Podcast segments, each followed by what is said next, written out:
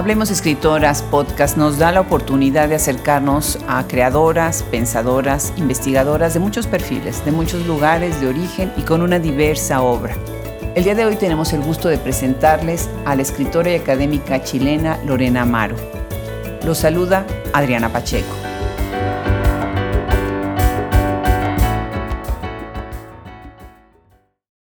Revisar la escritura por mujeres, la crítica literaria por mujeres y toda la producción por mujeres en Chile ha sido una verdadera aventura para Hablemos Escritoras Podcast. hoy tenemos el gusto de recibir a una investigadora, una catedrática, una escritora, una gran figura de las letras chilenas, Lorena Amaro. Muchísimas gracias, Lorena, por aceptar sumarte a este proyecto. Muchas gracias a ti, Adriana, por la invitación. Bueno, pues para, para empezar un poco a abrir boca, quisiera yo contarles a quienes nos escuchan sobre la trayectoria de Lorena, profesora titular y directora del Instituto de Estética de la Pontificia Universidad Católica de Chile, secretaria académica y jefa del programa de Magíster en Estéticas Americanas, integrante del Grupo de Estudios de Literatura y Lingüística del FONDECIT, colaboradora de la revista Santiago en la Universidad Diego Portales, miembro de la directiva de la Asociación de Investigadores de Artes y Humanidades. Por si les quedaba alguna duda de por qué invitamos a Lorena, ya empezamos con algo, ¿verdad? Muchísimas felicidades por ese perfil. Muchas gracias, Adriana. Eh, muchas gracias por la presentación. Eh, has planteado varias cosas que he hecho a lo largo del tiempo. Eh, hoy día ya no dirijo el magíster, pero sí dirijo el Instituto de Estética. Una alegría poder conversar contigo que también trabaja en la escritura de mujeres, que también eres crítica y académica, podemos hablar de muchas cosas que están ocurriendo hoy, ¿no? Exactamente. Qué, qué, interesante, qué increíble lo que está sucediendo en las letras contemporáneas por mujeres, ¿verdad? Totalmente, creo que estamos pasando por un momento particularmente interesante, un momento muy potente, con grandes narradoras. Eh, me parece que a nivel continental se, se está apreciando esa potencia bueno, yo tengo uno de mis proyectos de investigación dedicado a, cartografiar este, este emerger, ¿no? Que en realidad no, es nuevo en el sentido de que escritoras y grandes escritoras hemos tenido por décadas, pero creo que también hoy día eh, hay una facilidad de acceso, la posibilidad, ¿no? De que circulen esas escrituras que es mucho mayor.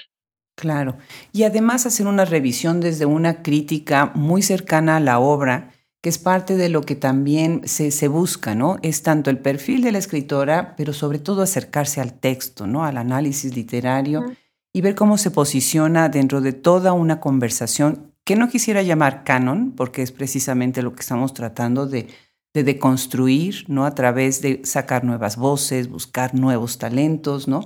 Y hablar de estas tendencias nuevas que se dan. Qué interesante. Lorena, Dentro de lo que estás haciendo en el Instituto de Estética, me gustaría entender un poco más qué es el instituto, cuál es tu función ahí, a qué retos se enfrentan. Interesante ese perfil. Sí, mira, el Instituto de Estética eh, es un instituto dentro de la Universidad Católica que funciona en la Facultad de Filosofía desde hace ya varias décadas. Tiene una singularidad y es que ofrece una licenciatura en estética que es única continentalmente, no existe en otros países donde se dé una licenciatura en estética. Em, yo me licencié ahí, eh, también como periodista en, la universidad, y, el instituto siempre ha sido un espacio de reflexión crítica, un espacio interdisciplinario, transdisciplinario, en donde trabajan profesores abocados a pensar eh, lo estético y lo político desde la antropología, desde la visualidad, desde la intermedialidad, desde eh, distintas eh, formas, ¿no? marcos teóricos que, que, ponemos en común allí. Y bueno, en este momento el instituto pasa por toda una renovación, hemos hecho varias contrataciones nuevas, tenemos nuevos filósofos trabajando con nosotros, filósofas también, y claro, también eh, en el último tiempo hemos trabajado mucho en el tema de la equidad de género. Hoy día contamos con una planta equilibrada en ese sentido, somos siete profesoras y siete profesores, algo que a mí me, me llena de orgullo pensando en que el ámbito de la filosofía y de las humanidades en mi país históricamente siempre fue mucho más, bueno, ocupado por los varones, ¿no? De hecho, cuando yo misma estudié era así y era aplastante la diferencia que podía haber en ese sentido. La filosofía es un campo en donde el tema de la autoridad y también la crítica, ¿no? Eh, donde el tema de la autoridad, ¿no? Eh, em, en, la, misma figura del sabio o del erudito, eh, de alguna manera dejaba fuera o desplazaba la participación de las mujeres creo que eso se ha ido transformando importantemente. Y por otro lado, también creo que es importante decir que en mi país, donde estamos viviendo un estallido social y donde se están reconfigurando los imaginarios, ¿no? Estamos viendo sobre todo un estallido que tiene que ver con la reelaboración de los signos y de los símbolos. Eh, hoy día la Plaza de la Dignidad en el centro de la ciudad de Santiago eh, es, un lugar eh, carnavalesco, es un lugar donde se están transformando permanentemente los íconos, ¿no? que tienen que ver con un republicanismo elitista, diría, em, e, es muy importante pensar estéticamente lo que está pasando allí. Eh, lo estético está estrechamente vinculado con lo político y en ese sentido creo que el Instituto Estética en este momento es un espacio que puede ofrecer ¿no? condiciones para la reflexión, para la discusión, que nuestros estudiantes, nuestras estudiantes acogen siempre con mucho entusiasmo. La gente que, que estudia con nosotros eh, eh, es muy fascinante en ese sentido. Son muy creativos, gente con, con mucho compromiso también eh, con, con, lo que ocurre. Tú, tú radicas en Santiago y ahorita nos estás escuchando desde Santiago. Desde Santiago de Chile, sí. Y aquí, bueno, he vivido prácticamente toda mi vida, sí. ¿Qué país? salvo, digamos, el tiempo que estuve doctorándome, que viví fuera, pero sí, vivo acá y, y en Santiago se, sintió, se ha sentido particularmente todo, todo esta, agitación, ¿no? que además aquí se ha sumado bueno, ahora el tema de la pandemia. Eh, eh, me parece muy interesante que, plantees este contexto en que se da la conversación, eso es fundamental. Claro, porque como estamos encerrados en, espacios a veces que no son los nuestros porque la pandemia nos atrapó, muchas veces lo que está sucediendo o lo que ha sucedido durante este año es que nos ha dado la oportunidad de ver a la distancia muchas cosas. Pero estar encerrados en nuestras propias casas es a veces como estar en otro país desconocido, ¿no? Sobre todo cuando tenemos una vida tan afuera, siempre afuera, y de repente, bueno, pues tenemos que estar en, el encierro. ¿Cómo están manejando ustedes ahorita todo el tema, por ejemplo, de clases y demás? En Chile se tuvieron que cerrar puertas a rajatabla en estos meses, también como en otros países, y ustedes cómo estuvieron enseñando. Estamos todavía enseñando de manera remota desde marzo eh, nos fuimos, tuvimos que encerrarnos el 16 de marzo, pensando que iban a ser tres semanas y, y nada, no, ahora ya vamos a cerrar el año con evaluaciones a distancia, con clases a distancia. Em, la universidad ha abierto en las últimas semanas solamente para la biblioteca, para cosas muy necesarias, digamos, eh, que se requiere la presencialidad, pero en carreras como la, la, que, en la que yo trabajo no, no estamos haciendo clases presenciales. Así que nada, y se prevé empezar el próximo año también, vamos a trabajar el primer semestre de manera remota. Esto ha sido muy difícil para los profesores y hoy día mismo comentábamos en una reunión eh, lo difícil que es enseñar desde las humanidades, desde, desde las áreas en que trabajamos, desde la filosofía, donde se requiere la discusión y el pensamiento crítico, qué es lo que significa enseñar a través de estos medios fríos, de estas plataformas que pueden generar mucho encuentro y eso es muy interesante, pero, pero también los estudiantes y las estudiantes siempre nos dicen que les hace falta algo más, ¿no? La conversación de pasillo, el conocer a los compañeros, el poder hablar en voz baja durante una clase y plantear otras ideas, no sé, eh, eh, se requiere tanto como para el trabajo científico un laboratorio. Creo que la presencialidad y el contacto físico eh, no los podemos reemplazar con nada. Estoy, de acuerdo, estoy de acuerdo. Lorena, en algunos de tus artículos críticos, que de verdad se los recomiendo muchísimo, busquen, busquen la producción crítica de Lorena Amaro, hablas de precisamente del rol de la crítica. ¿Cuál crees tú que es hoy en día el papel de la crítica literaria? Ay, eh, es, un, es un momento difícil, es un momento de cambio. Eh, con esto no quiero decir que sea un momento peor que otro en la historia pero sí es un momento de transformaciones que no podemos dejar de atender, de, tener a la vista. Por lo menos en Chile, tal vez la situación es un poco distinta en México o en Argentina, donde hay eh, una variedad ¿no? de espacios mediáticos, eh, de consorcios periodísticos, eh, haya más diversidad, pero en Chile siempre ha habido mucho monopolio en las comunicaciones y esto ha generado que los espacios para la crítica mediática sean siempre muy limitados, eh, en manos de muy pocos periódicos eh, y revistas, y en este tiempo, desde hace ya unos 10 años, se están cerrando esos espacios, cada vez son menos. Se está atendiendo la digitalización también, eh, y por lo general el tema de la crítica y la crítica literaria eh, se ve principalmente en, blogs, en, en, revistas que se van levantando digitalmente, pero que muchas veces son también proyectos muy esporádicos, no llegan a consolidarse. Y a mí me parece que ese es un tema para poder construir una voz crítica, porque creo que una voz crítica, por lo menos pensada como la pensábamos en el siglo XX y como la pensábamos en relación con los grandes críticos del siglo XX, eran voces que acompañaban al lector y que se iban desarrollando casi como personajes. Eh, un crítico desarrolla un estilo, y para poder desarrollar ese estilo, para poder desarrollar una línea de trabajo, se requiere una continuidad, se requiere de una consolidación, me parece a mí, y de poder interpelar a un gran grupo de lectores. Creo que la literatura, o sea, la, la, la escritura crítica hoy día cada vez es leída más desde nichos, ¿no? Nos leemos mucho entre quienes estamos dentro del mismo campo literario, pero es muy poca, muy escasa la, salida que tiene la crítica a grupos más amplios. Creo que antes eso sí se, se daba más cuando llegaban los periódicos ¿no? que eran de carácter nacional, eh, la prensa escrita, y que circulaba ¿no? de, de mano en mano, eh, proponiendo, planteando o incitando a la, a la, lectura. Entonces, primero que todo tenemos ese problema de los espacios. Creo que eso es, es fundamental. Por otro lado, también eh, los críticos, las críticas, tendremos que ajustarnos y repensar nuestra relación con medios. ¿no? Eh, con cómo circula la, la, textualidad en los espacios digitales. Creo que eso también es un desafío, tenemos que pensar cómo lo hacemos. Pero además de todo eso, y creo que esto tal vez es una de las cuestiones que más me inquietan, siempre doy en mis clases ¿no? un, texto que escribió Beatriz Sarlo en los 90, o sea, hace ya mucho rato, eh, que es sobre la encrucijada ¿no? de la crítica literaria frente al tema de los estudios culturales. Un tema viejo, es un tema viejo, bueno, está antes de eso toda la polémica con Harold Bloom, yo no soy para nada una, una fan de él, sino que todo lo contrario, pero, pero aún así, digamos, aunque yo misma trabajo desde los estudios culturales, eh, me hago muchas veces la pregunta sobre el tema de la autoridad del crítico o de la crítica, y sobre todo, más que eso, porque tal vez no, no tendría por qué construirse como una figura de autoridad, me hago la pregunta sobre el tema de los, de los valores estéticos en discusión, eh, sobre ese tema de los valores.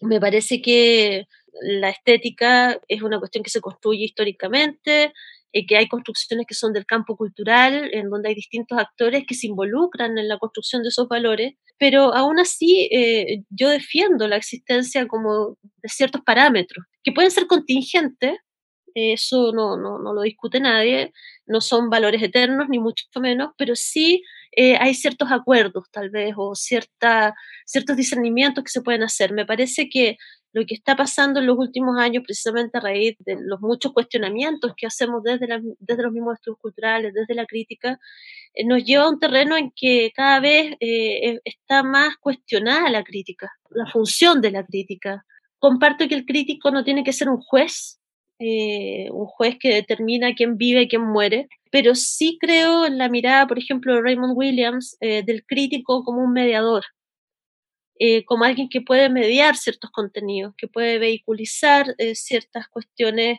que están en los textos hacerlas más evidentes, ¿no? Eh, también poner un texto en relación con otros, ¿no? Hacerlos dialogar, dar unos contextos que tal vez otros lectores no, no, no tal vez no tengan. Y creo que se confunde la democratización eh, de los medios con una cierta como homogenización, ¿no? Pensar que todos podemos acceder de la misma manera, pensar que todas las experiencias de lectura valen lo mismo.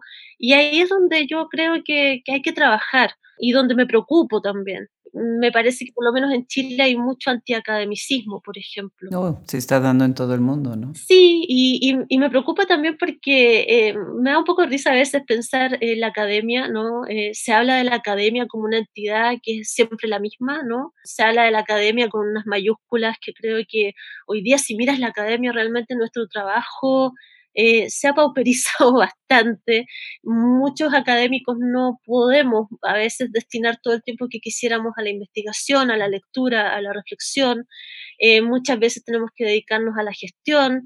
Y, por otro lado, también tú ves en la academia una preocupación importante por lo menos en, los departamentos de literatura, por hacer presentes elementos políticos, elementos que tienen que ver ¿no? con, con lo popular, eh, que antes no estaba en la academia, pero que hoy día sí se ha incorporado todo ese tipo de discusiones.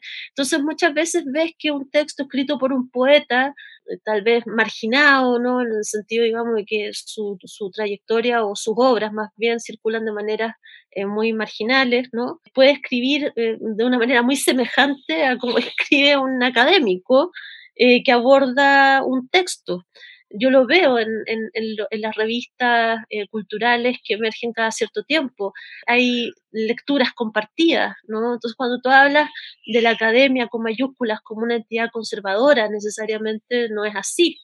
Ya eh, me parece también en la academia hay mucha precariedad, hay muchas dificultades para poder llevar adelante un trabajo Remedios Zafra tiene un libro fantástico que se llama El entusiasmo, que habla precisamente de esas precariedades y muy particularmente en el caso de las mujeres académicas.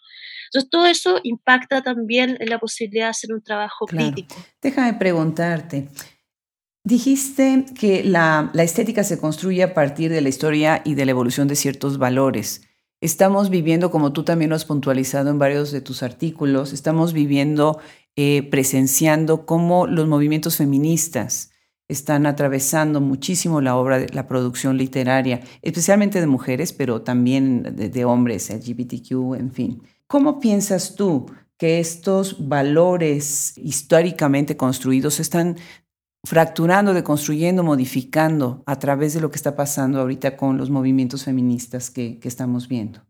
Bueno, a lo que estamos asistiendo es algo bastante interesante. A mí me parece que el feminismo ha aportado enormemente eh, desde los años 60. Primero, a pensar las representaciones, eh, primero partieron por ahí, ¿no? Las representaciones de las mujeres en la literatura, y luego a pensar muchas otras cuestiones que tienen que ver más bien con procesos de escritura, formas de comprensión del espacio literario, formas de comprensión de lo que son en sí mismos los textos, ¿no? En la misma desestabilización de la idea de canon, ¿no? Eh, la idea ¿no? De, incorporar nuevas voces, de plantear ¿no? que ciertos valores eh, eran valores más cultistas, ¿no? Eh, me parece que todo eso ha, recalado ¿no? en, una, en una reformulación de muchos de esos valores estéticos hoy día no podemos hablar, por ejemplo, siempre pienso ¿no? en, este texto del canon occidental de Harold Bloom como, como un paradigma, ¿no?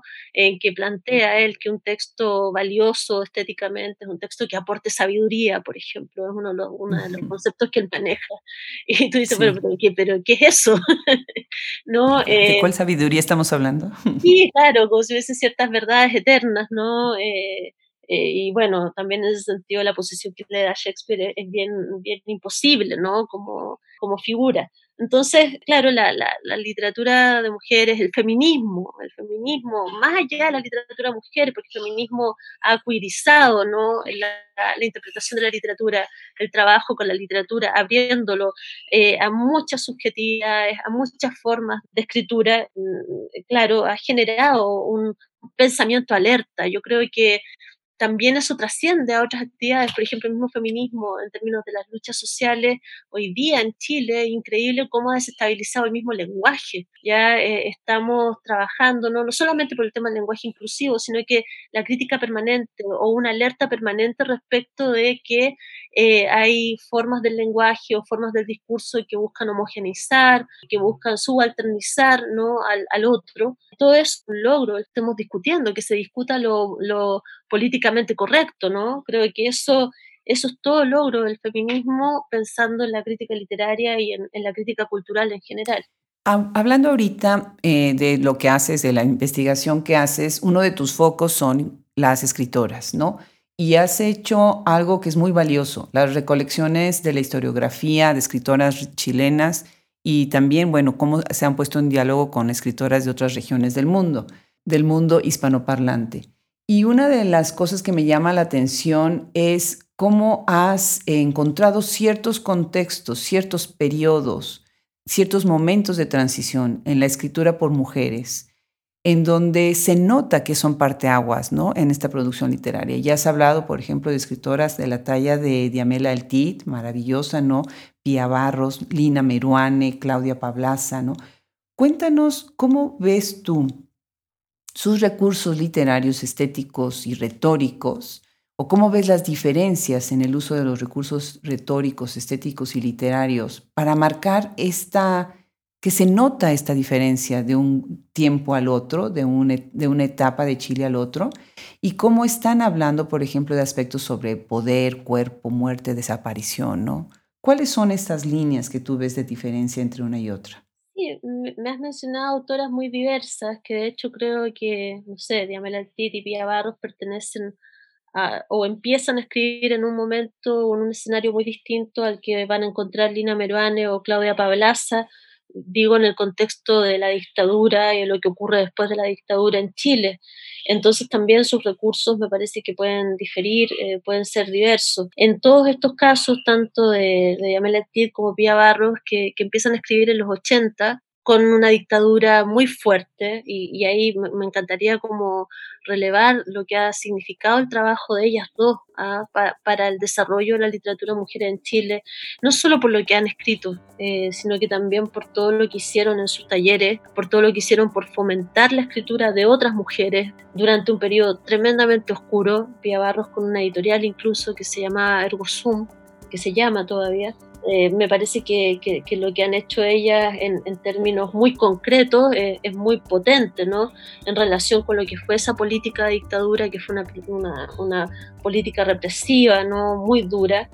Em, al escenario que encuentran Lina Meruane y Claudia Pablaza y otras autoras ¿no? Eh, más jóvenes, incluso eh, más recientes, que ingresan al campo literario cuando se supone que ya no está en disputa el tema de la violencia y sin embargo nos encontramos con que eh, ese cambio hacia gobiernos democráticos no significó necesariamente el fin de la represión ni tampoco un corte radical respecto a lo que había sido la dictadura en términos de organización económica y política. Tú ves que recién ahora estamos haciendo un cambio en una constitución política espuria que fue votada de manera muy poco clara, poco transparente en el año 80, ¿no? Eh, recién ahora, en 2020, estamos cambiando esa, esa constitución política. Pero claro, hubo varios años en que empezaron a escribir eh, Lina, eh, Alejandra Costamaña, Nona Fernández, eh, en que el, tema era ¿no?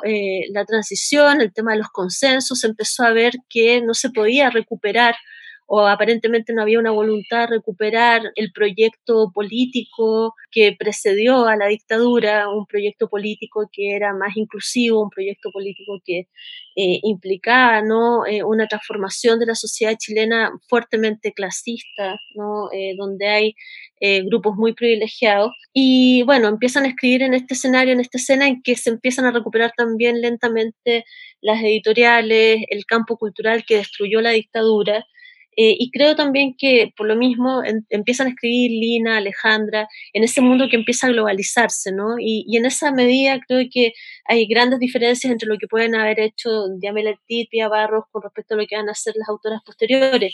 En el caso de Diamela y Pia Barros hay una relación con la corporalidad y una relación con el lenguaje que en todo momento señala a la violencia política que era muy fuerte, muy concreta en el tiempo de los años 80, con con personajes muy marginalizados, con una denuncia ¿no? muy clara en los primeros libros de, de Amel Altit y, también hay que relevar ese lenguaje que Amel Altit sobre todo ha seguido trabajando, ¿no? Ella habla de la democratización de la palabra en un país subalternizado por las élites, en que las Fuerzas Armadas funcionan prácticamente como fuerzas de asalto contra sus propios compatriotas y sobre esa relación anómala de vigilancia y represión es que ella ha ido construyendo un lenguaje literario que cuestiona todo eso. Ella hace un tremendo trabajo de escucha. ¿ya? Me parece que, que Yamel Altit tiene esa capacidad de, de, escucha que se traduce luego en cómo ella escribe, ¿ya? Eh, y que se puede ver también claramente en textos como El Padre Mío,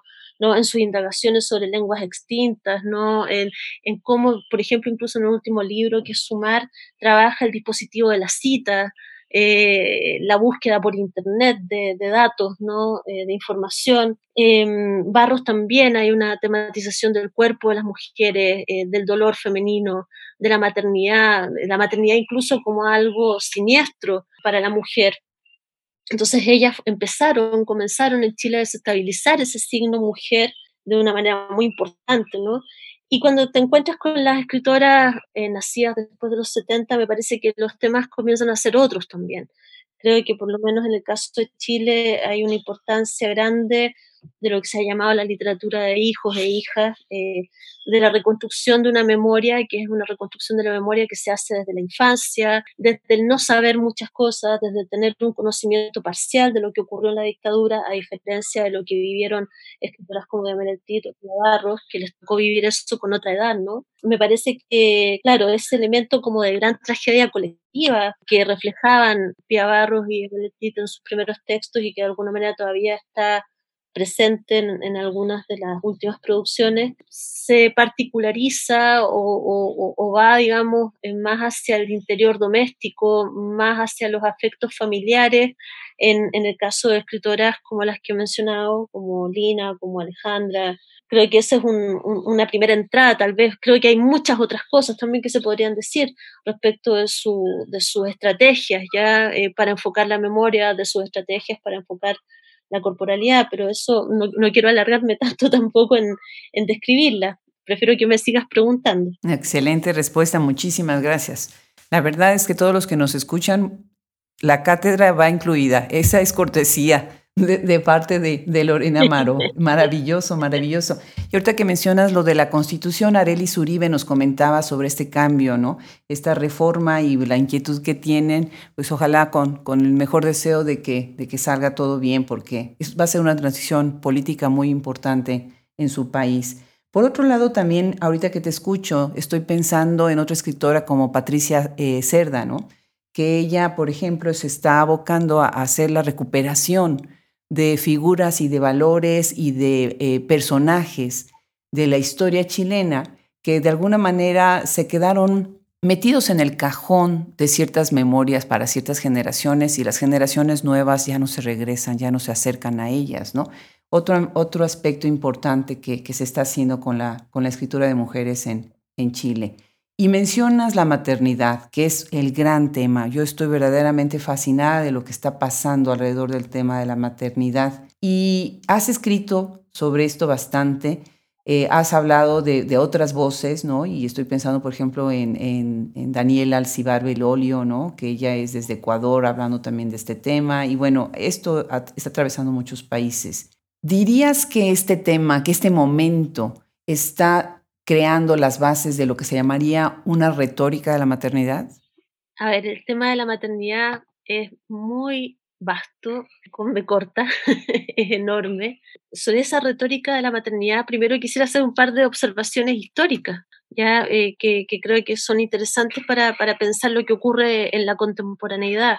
En Chile, en el siglo XIX, eh, hubo escritoras muy importantes como Mercedes Marín del Solar o Rosario Rego, escribieron poesía y esa poesía la escribían para sus hijos. Hay muchos poemas dedicados a los hijos. Eh, en un tiempo, el siglo XIX, en que la figura de la maternidad se constituyó como un ideal, ¿no?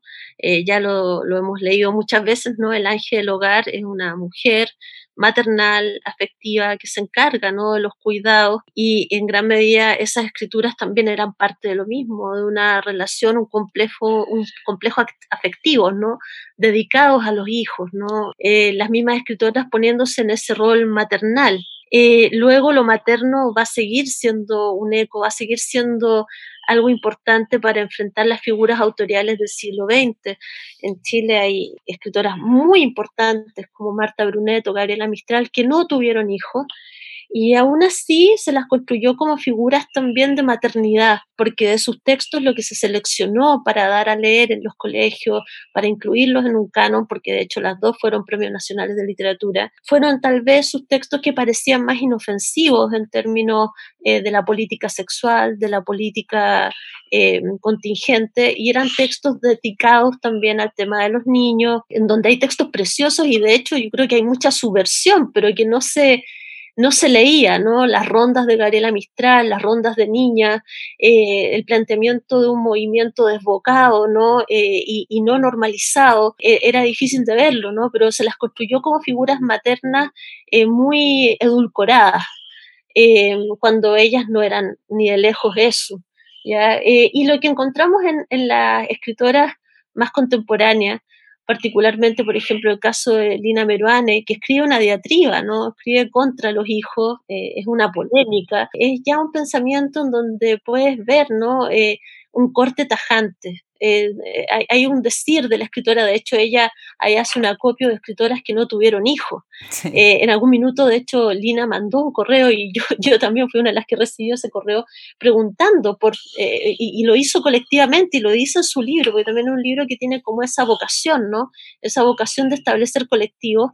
Ella pregunta a, muchas autoras qué, qué, autoras recuerdan, qué escritoras recuerdan sin hijos y va elaborando este ensayo, ¿no? Donde se ve, ¿no? Que, que hoy es una opción, que hay muchas formas de maternidad, que hay maternidades, eh, las maternidades de las que habla Lina y que caracteriza a ella son maternidades sobre todo mujeres de clase media, educadas, profesionales. Eh, tampoco es un tratado sobre la maternidad porque eso no existe y creo que, claro, hay otras maternidades que también son maternidades más marginales, que se producen en otros espacios, pero en el caso de, de la vida burguesa, claro, hay, hay una opción por, por, el tema de no tener hijos para poder contar o disponer de un tiempo eh, para poder desarrollar otros aspectos de la vida y plantear que las mujeres eh, no solamente estamos enfocadas o no tenemos que ser reducidas eh, o biologizadas, ¿no?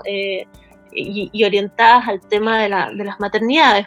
Entonces, eh, creo que ese es este momento eh, en que se plantea esto. Por ejemplo, también hay, hay textos muy interesantes eh, de la Gabriela Wiener sobre el tema de la maternidad. Tiene, tiene un libro ¿no? que se llama Nueve Lunas, donde empiezas a ver otras formas de maternidades. Incluso ella habla de, cómo se viven las maternidades eh, cuando eres migrante. Ya eh, en el caso de ella es la maternidad que se vive cuando eres peruana y migras a España. Eh, y habla de otras experiencias vinculadas con la maternidad, incluso el porno, el porno que se hace con mujeres gestantes. Ya trabaja ahí una serie de figuras y de imágenes que te hacen cuestionarte la imagen edulcorada o la imagen más mariana ¿no? de la maternidad para plantear eh, desde la contemporaneidad una serie de interrogantes. ¿Qué es el cuerpo gestante también? ¿Qué pasa con el cuerpo de las mujeres, con los cuerpos de las mujeres cuando estamos gestando? Em, ¿Cómo nos insertamos en el diálogo social? ¿Qué pasa con el trabajo? ¿Qué pasa ¿no? con la cruce de fronteras? También las, políticas migratorias, qué es lo que ha pasado con los hijos, con los niños ahí mismo en Estados Unidos donde tú vives. ¿no? Eh, ha sido algo terrible, ¿no? Que, también tenemos que, mirar cómo las mujeres, en general, cuando hay catástrofes naturales y cuando hay estas situaciones de excepción y de violencia, son las más afectadas. La primera que se saca, y esto porque es culturalmente construido así, la primera que se saca un, pedazo de pan de la boca para dárselo a un hijo es la mujer. Creo que está demostrado en los informes eh, mundiales eh, que cuando hay em, pandemias o cuando hay sequías, ¿no? las primeras afectadas son las mujeres. Estamos viendo también con el tema de los cuidados ahora en pandemia y con cómo las mujeres nos desempeñamos laboralmente. Todo eso se vincula con cómo hemos construido la figura de la maternidad. Así que me parece que están haciendo las autoras contemporáneas al tematizarlo, al cuestionarlo, al llevarlo a sus textos, al pensar los lenguajes de la maternidad, es abrirnos ¿no? a otras perspectivas. Claro. Déjame comentarte que la escritora mexicana Isabel Zapata convocó a una serie de talleres muy interesantes en torno al tema de la maternidad y estamos por publicar el 23 de noviembre, estamos porque yo eh, quise tomar uno de estos talleres, que fue una revelación preciosísimo, y sacamos un libro. Ellas publicaron un libro en donde nos invitaron a, participar con distintos tipos de, textos, ya fueran relatos, poema, em, cuentos, viñetas también tiene.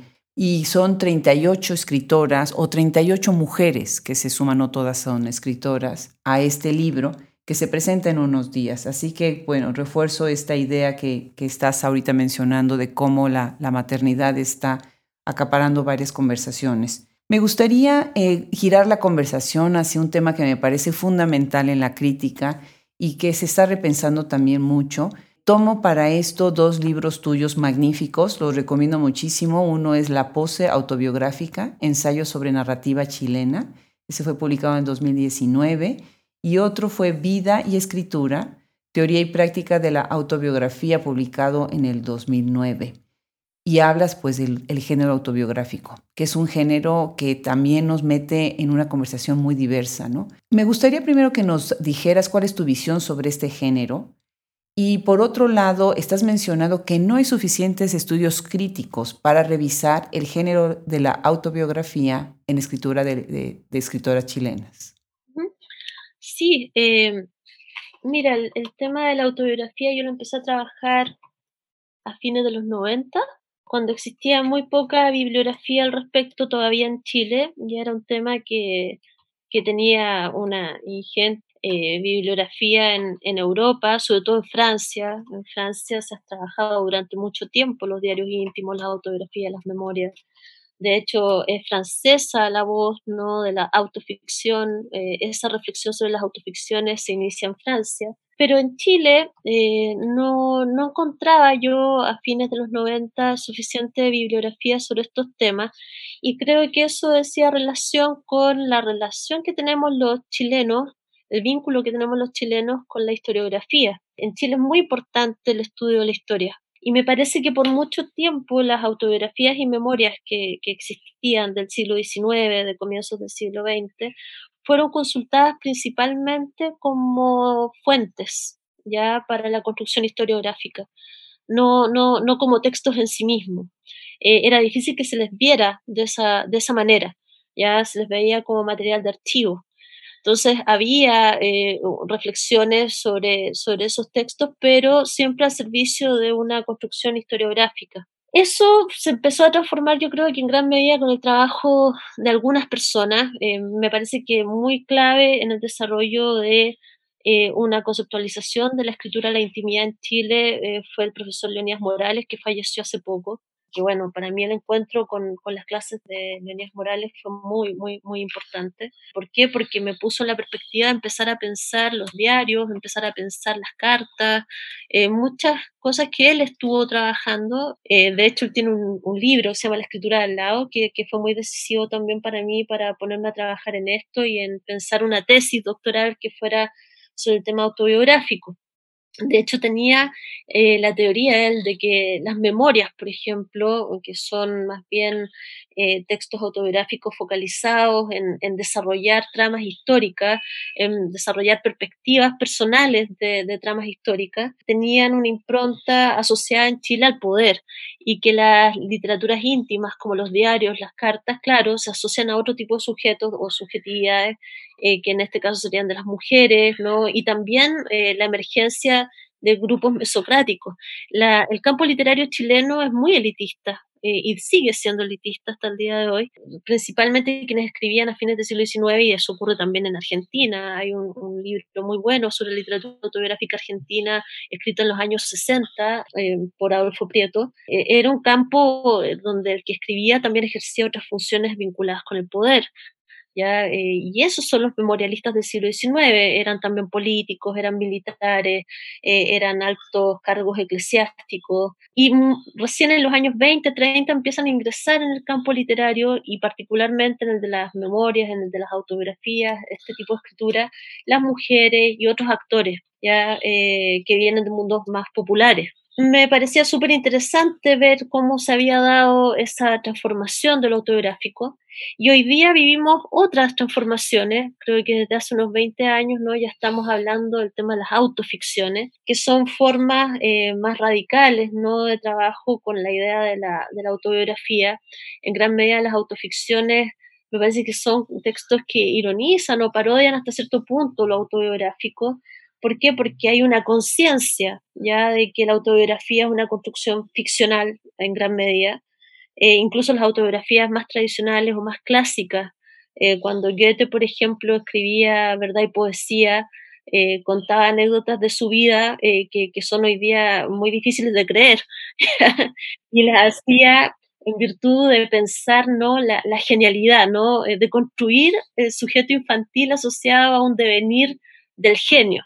Entonces, eh, claro, esa, esa relación con la memoria, con la ficción, se ponen de relieve en, en, las autoficciones, en donde ya de partida tú sabes que no puedes dar testimonio de ninguna verdad, que es lo que buscaban muchas autobiografías o memorias clásicas, ¿no? El mismo Rousseau, ¿no? Cuando escribe las confesiones, dice que va a contar la verdad sobre sí mismo. Entonces, claro, e, es, todo lo contrario, ¿no? Eh, e, es poner trampas al lector. Tu ficción juega con los lectores, eh, los lleva por caminos mucho más erráticos, eh, y es muy interesante por lo mismo. Y creo que en Chile, sobre todo, hay, un tema con las autoficciones en los últimos 10 años eh, muy relevante, al punto que incluso hay muchos que, hoy día ya incluso ridiculizan un poco eh, el tema de la autoficción, ya como otra autoficción más, ¿no? ¿Por qué contar tantas vidas? ¿Por qué son importantes esas vidas domésticas? ¿Por qué son importantes esas intimidades? ¿Por qué es importante la construcción del yo? ¿Hasta qué punto eso no se vincula también con el neoliberalismo?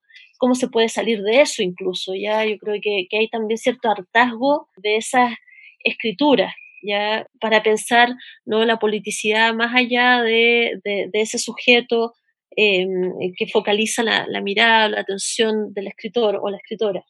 Qué interesante lo que dices, porque además me hace pensar en uno de los elementos más importantes de lo que es la, pues, la autobiografía, que es la memoria. Por ejemplo, Sandra Lorenzano dice ¿no? que los grandes críticos y escritores de la memoria siempre hay un giro melancólico en su escritura, ¿no? Muy distinto a lo que estabas ahorita precisamente mencionando sobre la autoficción, ¿no? Y por otro lado, Silvia Moloy, otra gran, gran crítica y estudiosa de la memoria, ¿no? Siempre nos está diciendo que el yo es el que se posiciona como traductor de la memoria. Pero ahorita sí viene un movimiento y un cambio en donde se está repensando si todo está siendo escrito a través del yo, ¿sí? ¿Qué más, qué otras voces hay para contar la literatura? ¿Qué otras voces hay para traducir y describir la vida? Que no sea nada más el yo interior, ¿no? Muy individual y muy personal. Sí, muy cierto. Bueno, Silvia Moloy para mí ha sido también fundamental leerla a ella fue también ¿no? acto de presencia, un gran libro y plantea muchos conceptos con los que he venido trabajando desde los primeros momentos, ¿no? como el concepto de escena de lectura, hay un montón de conceptualizaciones que ella hace de la autobiografía o hallazgos que ella, hace en la lectura de las autobiografías que me, y las memorias hispanoamericanas que me, han resultado muy útiles, pero la pregunta que tú planteas es esa, claro. Eh, quiero citarte a, Cristina Rivera Garza, Los Muertos Indóciles, que yo creo que va por ahí la pregunta. ¿Cuál es el papel, dice ella, de la escritura, tanto en términos culturales como políticos, en una era en la que el trabajo inmaterial, el trabajo con y desde el lenguaje, la invención, el conocimiento, es el factor fundamental en la producción de valor? En plena era del semiocapitalismo, ¿pueden los escritores imaginar y producir una práctica lingüística capaz de generar un mundo alternativo? A la dominación del capital. Y allí creo que la pregunta sobre los sujetos y sobre el yo y sobre el individuo también están presentes. ¿Cómo pensar lo colectivo? Eh, de hecho, las memorias son memorias individuales. Eh, en el caso de Chile hay mucha escritura sobre la memoria, pero esas memorias individuales, claro, también pueden ser memorias generacionales. Eh, ayudan a construir una memoria comunitaria. Y habría que pensar, claro, cómo nos vinculamos con la escritura, desligándola salvaguardándola de esa dominación del capital, ¿no? de esa hipervalorización de lo individual, por ejemplo, que es un efecto también. Eh, y creo que la autobiografía, de hecho, no se puede pensar, los textos autobiográficos, eh, los textos de la intimidad, no se pueden pensar sin la modernidad, no se pueden pensar sin la construcción ¿no? Eh, de un sujeto de la burguesía, no se pueden pensar sin todas esas transformaciones ¿no? que llevaron a identificar eh, ciertos valores ¿no? En, el individuo y en el individualismo. Y tal vez hoy día empezamos a hacer un camino un poco de vuelta a eso. ¿ya? Yo creo que también estamos en un punto de inflexión en ese sentido, porque se están imponiendo ¿no? cuestiones que tienen que ver con cómo habitar juntos en un mundo superpoblado, en un mundo en donde empezamos a hacer reflexiones, como diría Donna Haraway, ¿no? El pensamiento tentacular, en donde empezamos a vincular cuestiones aparentemente inconexas, pero que sí están vinculadas, ¿no? Eh, la demografía, eh, por otro lado la letra, ¿no? Eh, pensar qué es lo que está pasando con los ecosistemas y qué pasa con el género. En realidad hay mucho vínculo, hay muchas relaciones y estamos tratando como de recuperar esas interconexiones que van más allá de las individualidades y de las atomizaciones y creo que la, literatura también se está haciendo cargo de eso. A mí, por ejemplo, me parece interesantísimo lo que hace Cristina Rivera Garza.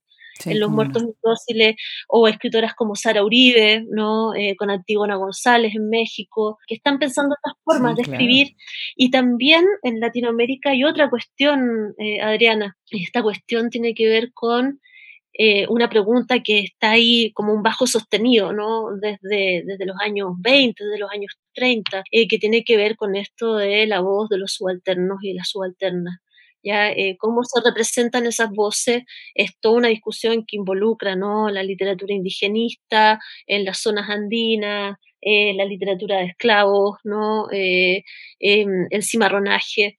hay, hay, hay, toda una cosa, ¿no? la misma literatura chesca, que es algo que a mí me requete apasiona, que hoy día la están reescribiendo autores como, como Gabriela Cabezón Cámara, que le da voz a un personaje que no tenía voz, que, que, la China Iron, la, mujer de Martín Fierro, cómo reescribir eso, Martín Cohen, eh, El amor tiene un cuento sobre, eh, sobre la relación entre Martín Fierro y Tadeo Isidoro Cruz, por ejemplo, eh, una relación amorosa, ¿no? Cómo repensar todas esas subjetividades que fueron marginadas, que fueron silenciadas, cómo ponerlas en el texto, cómo hacerlas hablar. Emiliano Monge tiene Las Tierras Arrasadas, también trabaja con la cita, trabaja incluso con la Divina Comedia. Cómo textualizar estos dramas, enormes dramas colectivos que vive el mundo globalizado. Tal vez hemos desgastado mucho la estructura de las autoficciones, del fragmento, de la subjetividad, hay que pensar eh, nuevas formas ¿no? de, plantear todo eso. Interesante, muy interesante. Bueno, pues ya se nos está acabando el tiempo, qué lástima, porque de verdad es fascinante escucharte. Quisiera yo eh, acercarme a un tema que me parece, que me pareció muy interesante. Jasmina Barrera compartió el primer artículo que publicaste en la revista Palabra Pública sobre la, la idea de las redes, la autopromoción, la autoría, y se vino todo un diálogo. Y se me hizo muy interesante cómo se dio, porque normalmente este tipo de diálogos se dan en las redes. Nunca se dan de una manera tan rápida y tan inmediata en una publicación como una revista en línea. Y obviamente facilita el que sea en línea, el que sea de esta manera, pero generalmente los, números de las revistas ya están hechos, entonces siempre como un espacio, pero acá no, acá se dio un día tras otro y entraron voces de todos lados y me, interesó tanto que inclusive de alguna manera yo traté de sumarme a esta conversación desde Estados Unidos porque se me hizo valiente y una muy buena oportunidad de hacer un diálogo. Entonces, felicidades Lorena por haber abierto esta puerta para conversar sobre algo que sí nos está preocupando. Y yo quisiera puntualizar tres, tres aspectos de lo que tú estás mencionando ahí, que son muchos. En primer lugar, estás mencionando que muchas escritoras contemporáneas no están leyendo a, las madres escritoras, a las madres académicas, a, las madres de la literatura, ¿no? nuestras escritoras fundacionales. ¿no? Ese es por un lado. Y por el otro lado, estás hablando de esta idea de la imagen autoral, ¿no? Y me hizo pensar muchísimo en Rosa Beltrán, una escritora mexicana a la que, que me gusta muchísimo cómo escribe su crítica. Tiene un libro que se llama Efectos Secundarios en donde hace una gran ironía acerca de esta idea del autor como espectáculo, ¿no? Y que mucho se ha dicho sobre la imagen del autor, ¿no? Y por último, eh, el tema de las redes, ¿no? Que es un tema pues candente, ¿no? Que es lo que está validando o no validando el hecho de que estemos siendo tan verbales a través de las redes sociales, ¿no? ¿Quieres hacernos un comentario breve sobre, sobre esta intervención tuya tan interesante? Eh, gracias por la pregunta, eh, sobre todo porque creo que tal vez puedo poner un poco en contexto algo que surge como una cuestión muy local. Eh, de hecho, la discusión emergió en Twitter. empezó, digamos, cuando interpelé a una escritora que pedía más visibilidad para las autoras y, y yo misma muy conscientemente decidí llevarlo a un texto. Quería que la discusión no se quedara en las redes y, en ese sentido eh, estoy contenta de que se hayan incorporado tantas voces y así como tu texto que, leí con mucha atención Adriana, y, que te agradezco. Eh, también leí otros, por ejemplo, eh, incluso desde Cataluña, ¿no? Un texto que también surgió ahí de Tina Vallés, y otros que, que, se sumaron desde fuera, ¿no? la misma Patricia Cerda estando en Alemania también se incorpora al debate como autora chilena. Hubo, una repercusión importante y yo creo que tiene que ver con el hecho de que se haya llevado a, a ese plano. Si hubiese quedado en Twitter, si hubiese quedado en las redes sociales, el tema habría desaparecido al día siguiente, habría sido una, un pequeño intercambio eh, de diferencias que no habría tenido eh, mayor importancia. Y escribí el texto y lo publiqué en esa revista, porque de hecho busqué la revista. Palabra Pública es una revista que tiene un espacio abierto eh, para ir renovando contenidos digitalmente, pero es una revista también que es de una universidad pública, laica, donde yo también confío mucho en lo que hace su directora Farideh Serán, una mujer feminista, eh, y, pensé que podía ser un lugar que diera acogida a las réplicas, porque yo esperaba que se replicara. Claro. ¿Ya? Lina Meroane también intervino, ¿no? Claudia Pablaza también.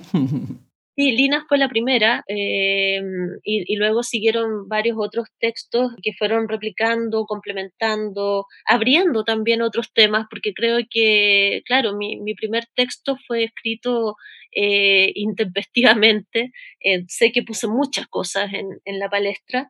y también tuve respuestas intempestivas que generaron muchos temas, abrieron muchos temas, entre ellos, el de la autoría que tú mencionas, voy a partir por eso, eh, la autoría es una figura, ¿no? La del autor, eh, que lejos de morir en los años 60, cuando Roland Barthes eh, plantea la muerte del autor, hoy día está más viva que nunca, o sea, de hecho se habla de estudios del autor y yo venía a estar leyendo sobre eso porque me parece que también son, son cuestiones que conectan mucho la autobiografía con los estudios de autor y la, el pensamiento mismo de la autoficción, ¿no? Porque en las autoficciones se produce una puesta en escena de la autoría.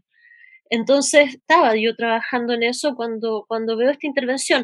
Y puede parecer raro o curioso que yo le haya contestado a la escritora que pedía mayor visibilización diciéndole, bueno, menos autopromoción y concentrémonos en otras cosas, ¿no? ¿Por qué? Si en realidad yo todo el rato he trabajado tratando de visibilizar autoras, pero creo que no se entiende el debate si no se consideran ciertas realidades eh, locales.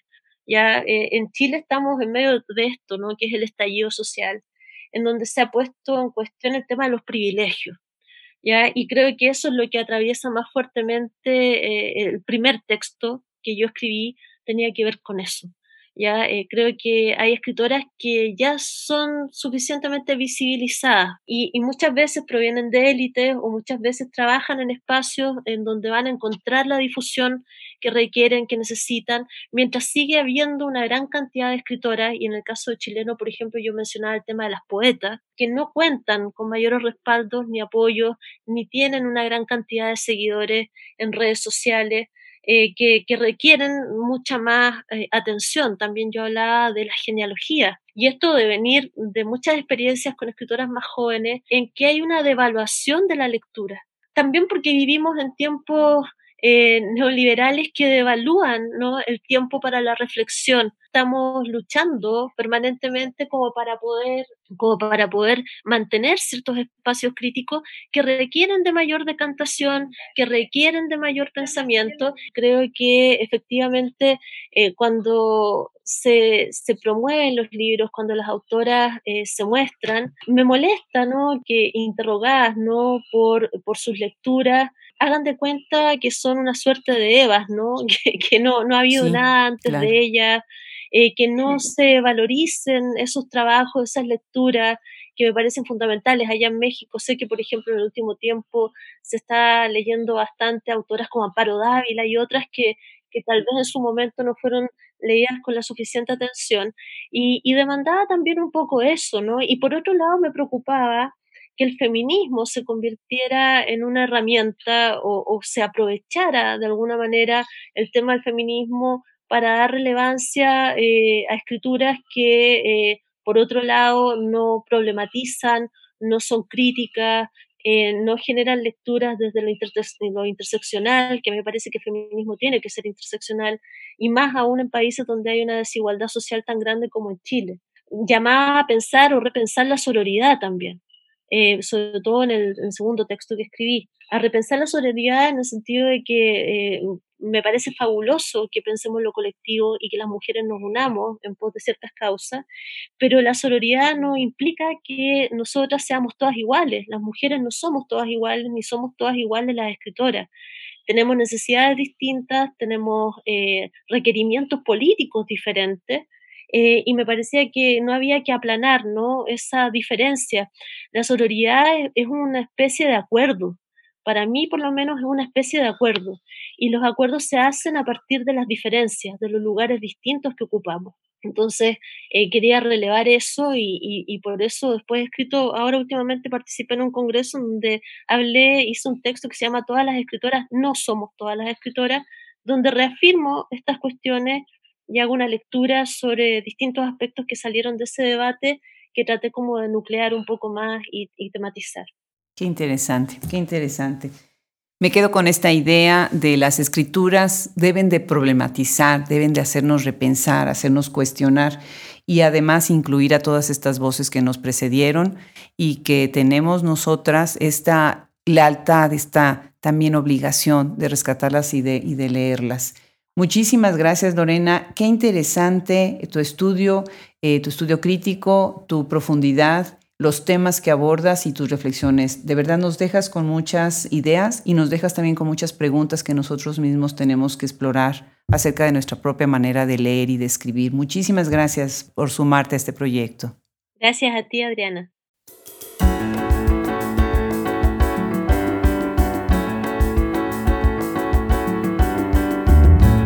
Agradecemos la generosidad y el tiempo para esta conversación a Lorena Amaro. Muchas gracias también al equipo que forma Hablemos Escritoras, Fernando Macías Jiménez en la edición, Andrea Macías Jiménez Social Media, Wilfredo Burgos Matos, Alejandra Márquez, Fran Denster, Liliana Zambrano, Liliana Valenzuela, Luis Enrique Castellanos, colaboradores y curador literario. Se despide hasta el próximo episodio, Adriana Pacheco.